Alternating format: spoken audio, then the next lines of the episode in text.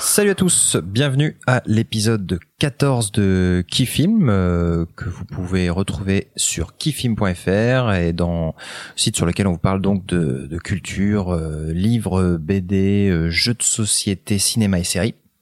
Et ce soir autour de la table pour un podcast spécial livre, j'ai euh, Zeda qui dira fait acte de présence. Voilà, qui qui qui donnera sa, qui mettra sa petite graine. Et puis euh, Juke Salut. et euh, Monsieur l'ours j'ai- coincé sur la petite Bonjour.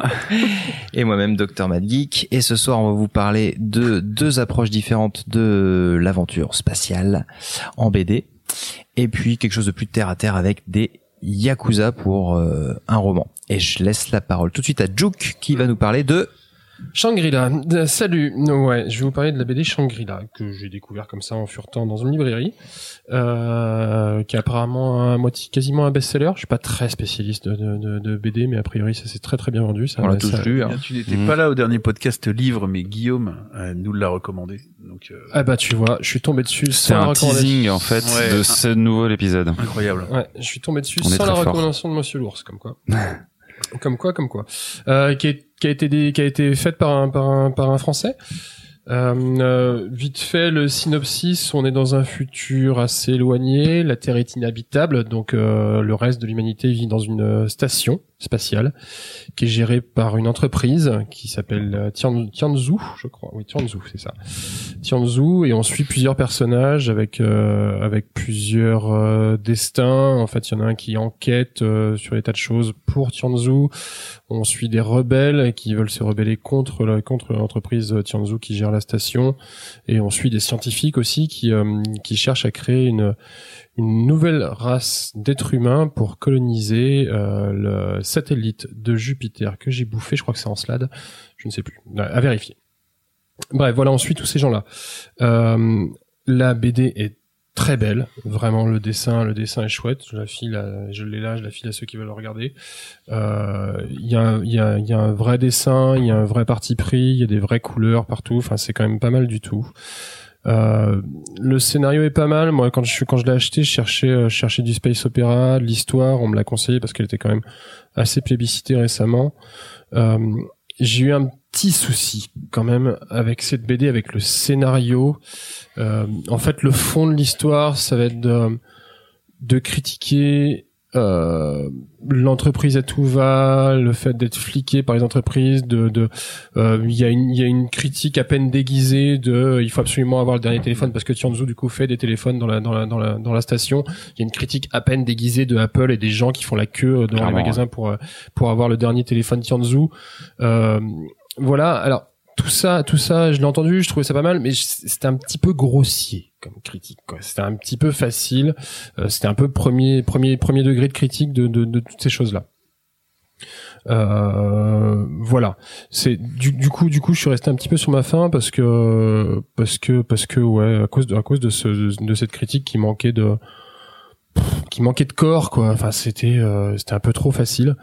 Euh, je vais pas spoiler la BD pour pour pour avoir la fin de l'histoire, mais euh, après le, le reste, le développement est pas mal. L'interaction des personnages avec cette histoire de cette histoire de nouveaux humains, euh, ce qui se passe en arrière-plan, tout ça, c'est pas mal. Euh, mais toute la toute la BD pendant tout le long, euh, l'aut- l'auteur l'auteur critique la, la société de consommation. Hmm. Ça peut s'entendre. J'ai absolument aucun problème avec ça. Euh, J'aime pas trop la manière dont il la critique. quoi. J'ai un- j'ai un peu l'impression d'être euh, d'être devant devant un manifestant un peu bas du front euh, qui, me critiquait parce que j'ai regardé une émission sur TF1 quoi. Et ça, ça me posait un, peu problème. Voilà, je suis le seul- à l'avoir lu. Non, moi je, moi je l'ai lu aussi. Je euh, pense qu'on l'a tous lu en fait. ouais, ouais. moi je l'ai lu il y a pour quelques temps de ça. Euh, parce que tu vois, je regarde sur Kifim et je l'avais commenté le 1er janvier 2018. Donc tu vois, ça, ça date Ouais. un petit peu. Euh, je lui avais mis 7 et euh, finalement ma critique euh, bah, rejoint assez ce que tu disais. Euh, comment Donc je disais, euh, va une- des images, des planches superbes avec de très très belles pleine euh, planche en pleine page, voire, Ouais, voire en double page. Vraiment. Moi, c'est quelque chose qui me parle et que j'avais beaucoup aimé. J'ai déjà mis ça un en vrai valeur. parti euh, pris dans le dessin et ouais. quelque chose de pas mal du tout. C'est quelque chose que j'ai déjà mis en valeur sur d'autres BD dont on a parlé précédemment, euh, de Prung dont je suis fan, mais aussi euh, la dernière fois j'avais parlé de des brûlures qui était une BD qui m'avait pas plu, mais où j'aimais bien ce concept de grande illustration. Ouais. Donc ça, ça m'a bien plu. Et par contre, ce que je disais, c'est effectivement le scénario qui, pour moi, euh, au fur et à mesure de la BD, en fait, s'essouffle complètement Ouais. pour être de moins en moins captivant. Ouais. Alors euh, pas, on tombe pas, dans- on tombe pas à la fin sur quelque chose de négatif, hein, mais euh, mais voilà, ça s'essouffle un peu dans la longueur. Voilà. Euh, oui, euh, un scénario classique en fait, je pense. Ouais. Il n'y a pas de grosses surprises dans, dans tout ça. Euh, la fin est quand même assez sympathique, même si elle a été déjà vue. euh, elle est quand même assez euh, euh, marquante, je trouve. Euh, après, euh, je veux pas paraphraser ce que vous avez dit. euh, tout est euh, effectivement euh, excellent dans le dessin. Euh, Il y a une science de l'architecture qui est assez cool. Ouais. Euh, et l'univers est assez sympa. On, tu l'as pas mentionné, mais il y a un mélange euh, du coup du- sur cette station d'humains et de d'humanoïdes animaux C'est vrai qu'ils ont créé. euh, qu'ils ouais. ont créé, qui est donc une sous-race. Donc il y a aussi tout un sous-texte un peu de, lié au, à du racisme, etc. Voilà, ouais, ça parle aussi ça, des Euh, droits sociaux, voilà. du racisme et tout, mais c'est pareil quand il le fait, cool, c'est un euh. petit peu grossier, quoi. C'est un petit peu euh, facile, quoi. Et je me souviens plus si c'est genre plein d'animaux ou si c'est juste les chiens qui ont été. Et je euh, crois, je crois que c'est que les chiens. Ouais, donc il y a vraiment un. C'est Donc, que les chiens qui sont maltraités par le reste de la population parce que c'est une sous-race, parce que et du coup, bah ça fait un appel qui est, qui est, qui est pas déguisé du tout Mhm. euh, sur les sur les luttes des droits sociaux, sur les euh, sur les euh, sur les Afro-Américains, les, le racisme, sur sur tout ça, et qui est en fait qui est qui est qui est amené un peu trop grossièrement. C'est c'est c'est ultra louable ce qu'il dit dans cette dans cette dans cette BD. Euh, c'est ju c'est juste euh, c'est juste la façon dont il le traite qui est un petit peu un petit peu facile, un petit peu grossière. quoi. Hmm. Docteur m'a dit que tu l'as lu aussi, il me semble. Moi, j'en garde un très bon souvenir, euh, mais c'est vrai que ça tu peines un peu sur les Ouais. le dernier tiers du de Ouais. la BD. Là, Ouais, je parce l'ai- que ça se je- répète en plus. Je l'ai du sous les yeux euh, et je pense que, enfin, pour euh, rebondir sur euh, C'est quand même un travail de le- malade le au niveau du commentaire dessin, de, putain. de, d'ATL Zeda, il y a il y a très peu en fait de, de, de grandes pages d'illustration. Il y en a quatre ou cinq euh, à tout Non, péter mais dans elles le sont truc. bien. Il faut pas qu'il y en ait trop mais- non plus, mais, Mais cela dit, elles sont marquantes, quoi. Ouais, elles, elles sont marquantes et il y a une poésie aussi dans sa façon de, de dessiner les choses. T'es dans euh, d'être tout seul face à l'immensité, euh, c'est ces trucs un peu regarder vers les étoiles. euh, Est-ce qu'on est le produit de bah de, de, de des explosions interstellaires et tout ça machin. Il y a il y a vraiment pas mal de poésie. Moi j'avais bien aimé et je pense que ouais c'est un best-seller à avoir dans sa euh, BD Tech. C'est euh, c'est une œuvre complète Ouais. qui se tient un bien. one shot. Je l'ai, je l'ai- je l'ai beaucoup critiqué. On a Ça l'impression que j'ai un être avis un peu négatif dessus. J'ai, un avis, j'ai un avis plutôt positif dessus. Quoi. J'ai, tout, j'ai juste trouvé que la- cette fameuse critique de la société de consommation est un petit peu grossière dedans, quoi. Et qu'il a tendance en plus à la répéter dans toute la BD. Quoi. Pour l'instant il y a, il y a combien de notes là euh, sur Kifim Il est noté en moyenne, euh, je suis plus dessus. Parce qu'on va peut-être, on va Euh, s'y mettre si on l'a pas noté, hein, monsieur l'ours. Je pense tout qu'il à était- fait. il devait être à 7, il me semble, Ok. à peu près. Ok. Alors moi, j'avais une question euh, rapidement parce que j'ai découvert ça euh, là tout à l'heure quand tu parlais de, de, de- du lit de la BD. Il y a une série télé qui s'appelle Shangri-La. Ouais, moi je l'ai vu, ouais. C'est très, rapport Elle, est, elle est antérieure peut-être. c'est très mauvais, ça n'a aucun rapport. C'était ça ma question. Ça n'a absolument aucun rapport. Le pitch, je vois aucun rapport. mais C'est Heroic Fantasy avec des démons, euh, des, des trucs. C'est c'est Shangri-La, cheap- c'est cheap au possible. T'as l'impression de voir euh, les, le petit monde des Bow Rovers, quoi. Shangri-La, de toute façon, c'est, si je ne me trompe pas, une, une cité euh, Une cité perdue, Tomb Raider et compagnie. tibé- tibétaine, enfin, Ouais, euh, Dans, la, Uncharted, dans- dans quoi. la série, c'est Tokyo. Ouais, Uncharted, ouais, tout à fait. le 3, il me semble que Ouais. ça se passe à Shangri-La. Mais on ne parle pas de Ok. jeux vidéo. Pas du tout. Euh, bah, j'enchaîne avec toi, Monsieur l'ours. Oui, Pour bonsoir. une BD euh, qu'on a, que j'ai également lu, euh, Tout à fait. pour mon plus grand plaisir. Qu'est-ce que t'en Moi, penses moi j'ai hâte parce qu'il pr- il conseille que des bons trucs, Monsieur l'ours. Vas-y, je la mets déjà en Alors, on on s'est battu un peu avec euh, Dr. Geek, euh, en tout cas dans les petits échanges mails pour savoir qui allait en parler. Euh, donc c'est Bolshoi Arena, euh, scénarisé par Boulet et dessiné par Assine. Toujours dans la Euh, continuité russe de la oui, thématique c'est vrai. du mois. Complètement, ouais. C'est ça. Euh, moi, ça fait un moment en fait que j'attends Boulet sur euh, une œuvre un peu phare hein, qui proposerait euh, en tant que qu'auteur quoi. Je le suis euh, sur son blog, je le suis donc qui sont devenus ensuite des, des bouquins, euh, les notes. Euh, je le suis parce qu'il a dessiné sur Donjon euh, de Trondheim Esphar, mais il a jamais vraiment produit euh, espèce de chef-d'œuvre entre guillemets ou ça serait un peu l'œuvre de la maturité entre guillemets. et peut-être que Bolshoi Arena, même s'il est que au scénario, serait celle-ci parce qu'on sent qu'il y a tous ces Hmm, ses petites passions, ses hobbies, ses lubies même euh, à l'intérieur. Euh, donc qu'est-ce que c'est Bolshoi Arena euh, En fait, c'est très très proche dans l'idée de.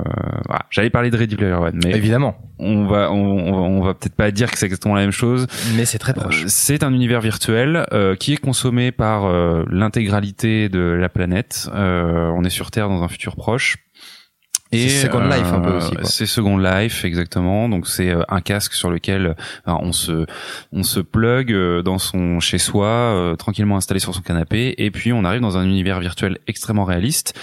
La particularité de ce qu'on nous propose dans Bolshoi Arena, c'est que son attractivité numéro une, c'est que euh, il te permet en fait euh, de voyager dans l'espace et dans le système solaire. Et donc on suit le personnage de Marjorie qui en fait à la base est une étudiante euh, qui fait de la recherche euh, astronomique et qui donc pour euh, avancer dans ses études cède du Bolshoi pour donc qui est le nom de ce, ce truc virtuel pour du coup visiter des lieux qu'elle ne pourrait jamais visiter en réalité et donc un petit peu se donner des pistes pour ses études quoi. Donc déjà c'est un, un pitch un petit peu cool dans le sens où mmh. euh, bah, le jeu vidéo au service de l'éducation, ça casse un peu ce délire de effectivement le jeu, le jeu vidéo comme simple amusement ou comme euh, truc un petit peu euh, décérébré en tout cas, enfin décérébré. Donc là on Et ça présente, aurait, pu, ça aurait pu être une aventure spatiale sans le principe du virtuel. Ouais, tout aurait pu ouais. vraiment se passer. Exactement, c'est très très ils ont pris cet angle-là, c'est Ouais. super bien vu. Et donc, euh, on va la suivre en fait dans la découverte de ce Bolshoi qu'elle a un peu mis du temps à accepter de d'expérimenter, mais qu'elle finit par le faire sous l'impulsion de, de son ami. Et donc, elle va rencontrer à travers ça une galerie de personnages. Évidemment, il y a un aspect jeu vidéo qui est très prononcé avec la no- une notion un petit peu de guilde, de euh, guerre entre différentes factions, euh, de mini-jeux où à un moment donné, elle va euh, se retrouver euh, dans une petite parenthèse en train de faire euh, du shooting contre des zombies ou des choses comme ça. Donc, je, je suis en train de regarder, il y a des références hein, aux jeux vidéo. hein. il y a clairement, bien page, sûr. Je suis tombé sur une page, c'est Il y a les, y a équipements, il y a ton Non, inventaire, il y a. euh, c'est ça qui est bien, c'est que le respawn, ouais, euh, on parlait euh, hors micro entre guillemets tout à l'heure de poser des règles à un univers et de s'y et de s'y euh, de, Ce que de- de les SF, respecter ouais. euh, ouais de, dans, dans l'univers de la SF. Là, je pense qu'on est clairement là-dedans. Il y a aussi un petit côté Matrix évidemment, mais euh, puisque justement euh, toutes les actions qui vont être réalisées dans le Bolshoi et notamment les actions de jeu, puisqu'à un moment donné, elle se retrouve dans une équipe et euh, elle- le but en fait ce qui se passe en général dans le Bolshoi puisque tout ça est aussi une entreprise euh, bien sûr comme Facebook comme n'importe quel gros studio de jeu ils vont ouvrir en fait des parcelles de ce jeu Mhm. et donc quand ils ouvrent des parcelles de ce jeu euh, c'est l'assaut de tous les joueurs sur ces nouvelles parcelles pour euh, réclamer entre guillemets ces parcelles les conquérir parce que ensuite on peut dans le jeu créer des usines et en fait ça va euh, créer de la- de l'argent réel euh, qui font qu'il y a des gens qui vivent concrètement grâce au Bolshoi Mhm. c'est des choses qu'on peut voir aussi aujourd'hui dans l'e-sport ou même euh, dans des euh, jeux massivement multijoueurs où il y a des joueurs qui vont clairement euh, farmer entre guillemets pour Ouais, gagner leur vie quoi. Bref. Mais tout ça c'est très bien décrit quoi. C'est pas juste euh, tout d'un coup on se retrouve dans quelque chose qui est un peu survolé. On sent qu'il y a une vraie connaissance de la matière par Boulet. Et donc il y a des petits éléments quand on est joueur qui font sourire parce que on se dit ouais là il a cette réflexion là typiquement à un moment donné l'équipe va réaliser une action à un fuseau horaire particulier parce qu'à ce moment-là ils savent très bien que les joueurs chinois et américains sont à un autre créneau horaire et donc sont moins présents et ils ont plus de chances de réussir bon bah ça c'est des choses auxquelles évidemment tu peux que penser si tu l'as réellement fait entre guillemets euh, en jeu ou en tout cas si tu as bien réfléchi à la, à la question quoi bref euh, c'est super bien dessiné. Je connaissais pas du tout ce dessinateur. Euh, il a un style très clairement inspiré euh, des maîtres, on va dire, euh, du manga. Euh, euh, T'as t'as pas dit que c'était de Boulet? C'est scénarisé En- par Boulet. Il l'a pas dessiné, mais il a pas dessiné, ouais. Donc il y a un petit côté inspiration vintage par rapport à ça, euh, un peu un peu manga, un peu euh, japanimation qui est vraiment intéressant. Et en même temps, Euh, c'est euh, ouais, c'est hyper bizarre, moderne. C'est ultra minimaliste, mais Ouais, c'est bourré de détails. c'est ça en fait, c'est que c'est ouais exactement. Ah, c'est- alors c'est minimaliste ouais dans la couleur, dans le trait, mais Certains par contre, personnages un peu des fois. c'est fouillis, Il y a t'as- plein de trucs dans les Les t'as vaisseaux une sont impression géniaux, de, de euh. ouais de, de, de, où le mec il enfin où t'as vécu dedans quoi. Hmm. Je veux dire le mec c'est c'est Impressionnant. Et euh, l'histoire se laisse suivre euh, très clairement. C'est vraiment un roman euh, un peu origin story. On découvre l'univers avec le personnage, etc. Donc tous ces trucs-là sont toujours très agréables à, à lire parce qu'on on, on apprend un peu les règles de l'univers.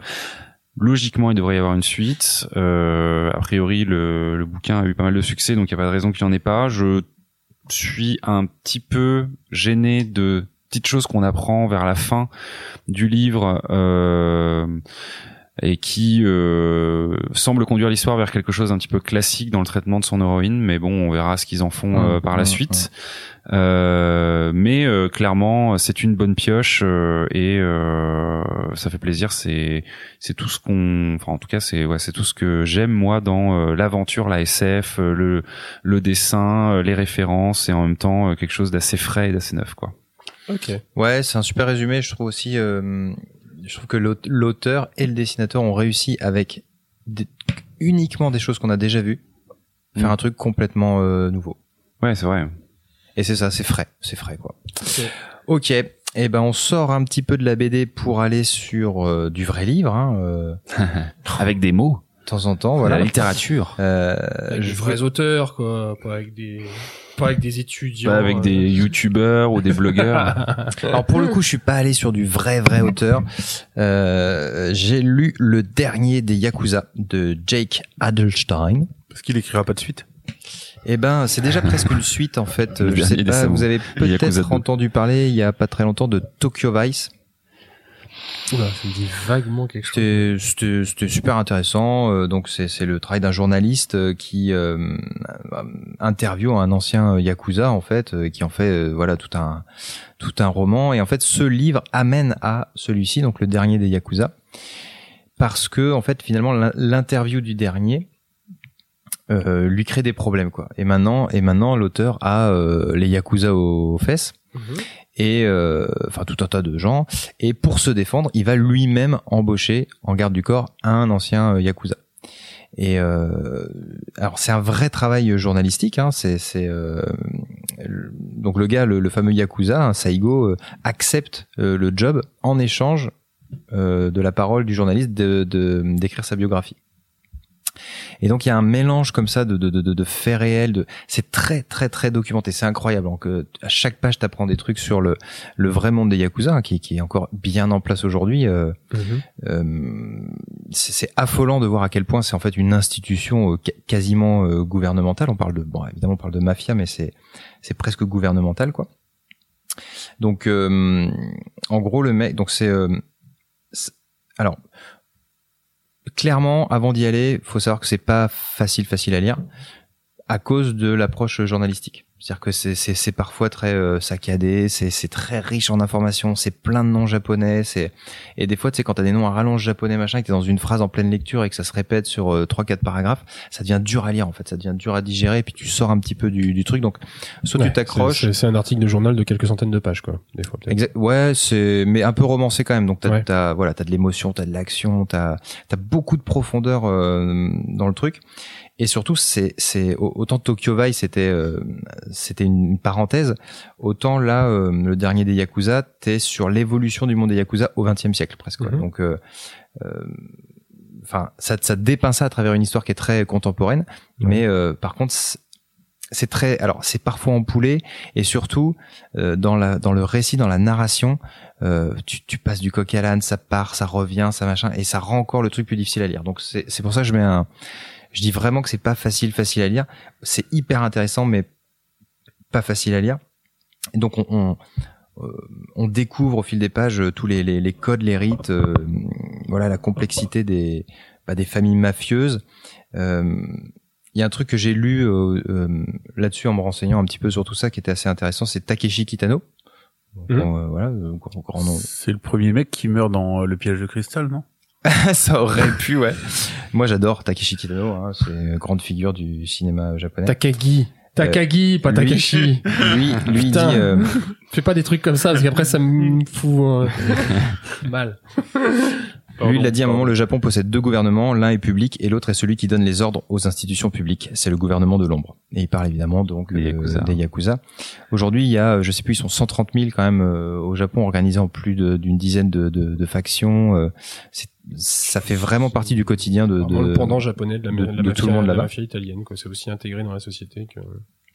Et donc voilà, ce qui ce qui ce qui peut vous garder euh, dans l'œuvre, c'est le côté hyper attachant des personnages qui sont des tueurs, des mercenaires, des euh, des mecs qui font la basse besogne et tout ça, et pourtant il te les rend hyper humains, soit à travers euh, des faits divers très euh, pff, quotidiens quoi, des choses qui peuvent qui pourraient arriver tous les jours, soit parce que euh, enfin il y a une forme de mélancolie euh, euh, dans le truc et, puis euh, le code d'honneur surtout quoi. C'est à dire que chaque chaque section chaque faction a euh, un code d'honneur mais qui est pas le même honneur. Euh, donc ils considèrent pas tous les mêmes choses comme comme étant de l'honneur et ça c'est euh, c'est hyper bien expliqué. Et euh, du coup il y a un côté euh, bah, t'es un peu plus dans les tontons flingueurs parfois que dans le parrain quoi et euh, c'est une approche assez intéressante du, du truc. Euh, tu peux le lire sans avoir lu Tokyo Vice. Hum, Si t'as pas réussi le premier, t'arriveras clairement pas le second, quoi. Voilà. Ouais. C'est euh, voilà, belle belle petite euh, découverte. Je mets un petit, euh, ouais, je, passe- je passe un petit clin d'œil à la, à la librairie Peccari là, qui est encore pour quelques temps place Sainte-Anne euh, qui regorge, qui fourmille de, de choses incroyables et surtout euh, quand vous rentrez, il faut absolument euh, aller voir euh, le gentil monsieur qui s'occupe de ça parce qu'il a lu à part euh, 100% des trucs qu'il te propose dans sa librairie et il sera bientôt délogé de là au profit d'une euh, saleté de, de, de, de restaurant euh, de chez Le Duf. Et, euh, et donc si vous pouvez voilà aller acheter des bouquins en librairie en ville plutôt que sur Amazon, c'est bien d'aller chez lui. À Rennes Cool. bien sûr. Un bon conseil. Voilà, ça hum, ATLZA, donc pas de petit clin d'œil bouquin là sur euh, cet épisode. Non, c'est c'est disette. Si personne a, voilà, on avait euh, un Monsieur Lourd était venu avec, évidemment avec sa pile de de BD, mais euh, on gardera. notre référent BD On garde ça pour un, dessous- parce que de ça là, Il faut que ça, j'essaie de lire Ouais, je suis déçu. ça- en dessous épisode. de Bolshoi Arena, il y avait Akira. et ça, moi, ça vaut un épisode. Ça vaut un épisode. Ouais. Euh, Je suis peut-être pas même la personne qui en parle le mieux, mais cette édition est très, est très sympa. Donc voilà, on vous dit au revoir pour euh, cet encore. épisode et puis on se retrouve euh, très bientôt pour euh, un spécial jeu de société. Et C'est oui. exactement ça. Et donc, euh, bah, salut à tous, puis à bientôt, puis merci. Salut. À bientôt.